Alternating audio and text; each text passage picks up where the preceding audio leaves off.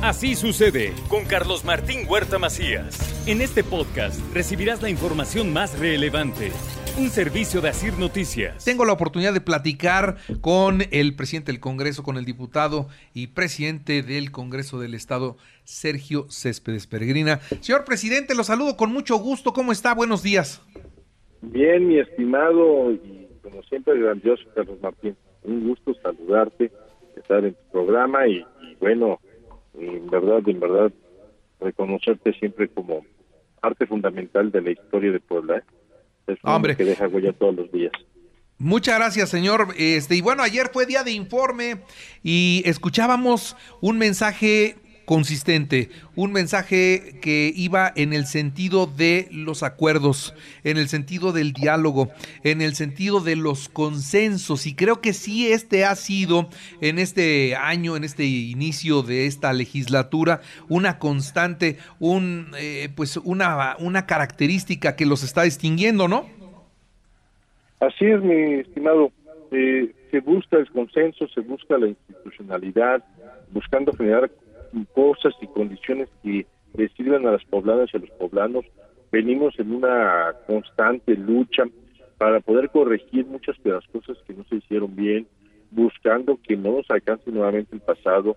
Y yo quiero decirte que hay un grupo de hombres y mujeres comprometidas con Puebla, y eso fue lo que hicimos ayer, dar cuenta del trabajo de ellos, en donde tenemos entendido que la mejora regulatoria está constante y tiene que salir desde uno de los poderes del Estado para que pueda haber reglas claras que beneficien a los ciudadanos y esa es la alta responsabilidad que tenemos los legisladores de esta de este cuerpo colegiado buscando siempre el beneficio de todos los.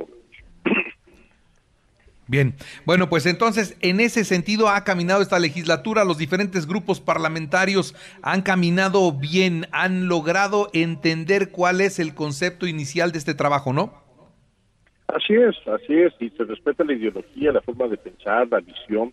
No siempre coincidimos, lo hemos visto en los debates generosos, fuertes, rudos, ¿sí? Pero al final de cuentas siempre se privilegia el respeto y el respeto hacia Puebla, independientemente de lo que hacemos entre pares.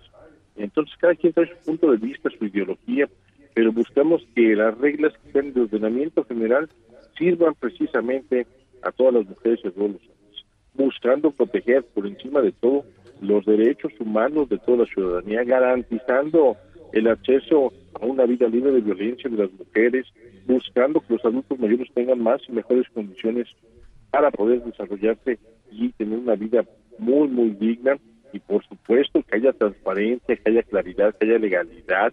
No hay un solo paso atrás en el combate a la corrupción, buscando siempre darle legalidad y orden a todo nuestro Estado en los diferentes niveles de gobierno.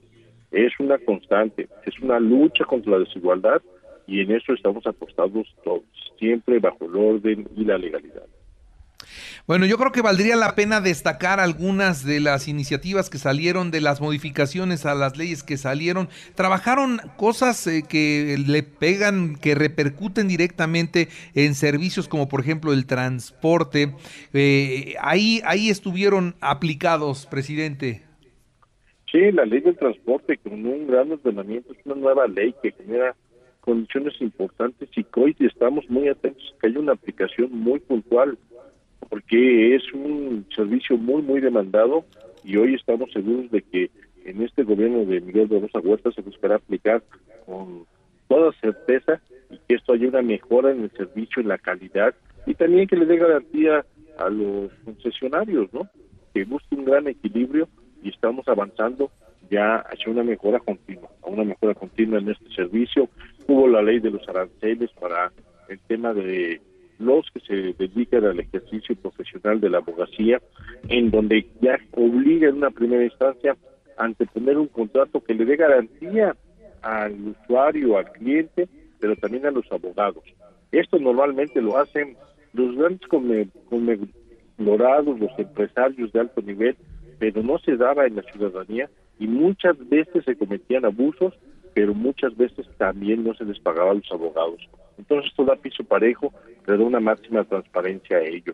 leyes de atención y prevención de la contaminación visual, se generaron diferentes temas que nos ayudaron a poder ya acabar con el andamiaje en el combate a la corrupción, un tema que habían dejado a la mitad y que hoy ya lo hicimos con una puntualidad importante, modificando cuál es la esencia de la Auditoría Superior del Estado, en donde se cambió a la auditoría, al titular de esta misma auditoría, generando una definición de su naturaleza jurídica, la creación de la unidad técnica administrativa que será la garante de vigilar las acciones de la auditoría para que puedan ser apegadas a derecho y garantice transparencia absoluta a los entes fiscalizados y hacia los ciudadanos. Se generaron ya el eh, Tribunal Especializado de lo Contencioso Administrativo en donde se juzgarán todos los actos delicados de la administración pública. Es un gran, gran avance y con eso terminamos el andamiaje que tenía que dar en el tema anticorrupción, competencias en salas especializadas, modificaciones a las leyes de desarrollo social, de vivienda, de salud, de juventud, derechos de los niños, niñas adolescentes, ley vicaria, en fin, 77 decretos, 133 acuerdos, 70 sesiones en pleno, 386 sesiones de comisiones, todas buscando siempre cómo le sirven a las poblanas y a los poblanos las reglas que se emiten en el Congreso. Garantes del orden y la legalidad del Estado, en donde se aprobaron leyes de ingresos, leyes de ingresos, se nombraron tres este, consejos ciudadanos, un trabajo muy, muy intenso y que gracias a Dios se pudo hacer con la mayor civilidad y el respeto entre partes. Bien. Señor presidente, van a estrenar sede del Poder Legislativo. ¿Esto cuándo quedará? ¿Cómo va a quedar? ¿Cómo está este proyecto que ayer estuvo presente en, la sesión el gobernador del estado y pues los veo caminando en la construcción de estos nuevos espacios, ¿no? Así es, un gran anuncio y, por supuesto nuestro reconocimiento y agradecimiento con el señor gobernador Miguel Rosa Huerta. Hay un gran anuncio ya de una nueva sede de Congreso que es muy necesaria Hoy las instalaciones, que por cierto son bellísimas las instalaciones del actual Congreso, pero ya son insuficientes, requieren este tema. Tú has dado cuenta que esto se ha solicitado desde hace más de 30 años, ¿eh? desde hace más de 30 años se venía ya hablando y planeando y solicitando una nueva sede del Congreso. Hoy ya va a ser una realidad y eso habla de que hay visión, hay sensibilidad, hay una gran congruencia por parte del gobernador que dicho sea de paso, siempre ha sido un gran, gran legislador, ¿no? Y hoy como ejecutivo del Estado entiende perfectamente bien lo que significa el tener espacio digno, no para los legisladores, ¿eh? sino para toda la gente que desarrolla su trabajo ahí, que dicho sea de paso, son más de 300 personas que están en condiciones ya no muy sanas para desarrollar sus labores. ¿eh? Muy bien.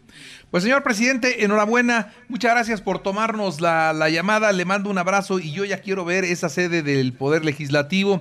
Entiendo que va a estar eh, en la zona de Angelópolis, ¿verdad? No, no hay una zona específica aún determinada, mi querido Carlos. Está por definirse cuál va a ser la zona, pero en cuanto se tenga, yo buscaremos que haya un anuncio oficial y yo busco y esperaré que usted esté primero en saber. Muy bien, pues un abrazo y muchas gracias por tomarnos la llamada. Con mucho gusto, mi estimado. Que estés muy bien, mi querido Carlos, y saludos a tu gran, gran, gran auditorio. Que cada día más. Gracias, muy amable. Muchas, muchas gracias. Así sucede con Carlos Martín Huerta Macías. La información más relevante, ahora en podcast. Sigue disfrutando de iHeartRadio.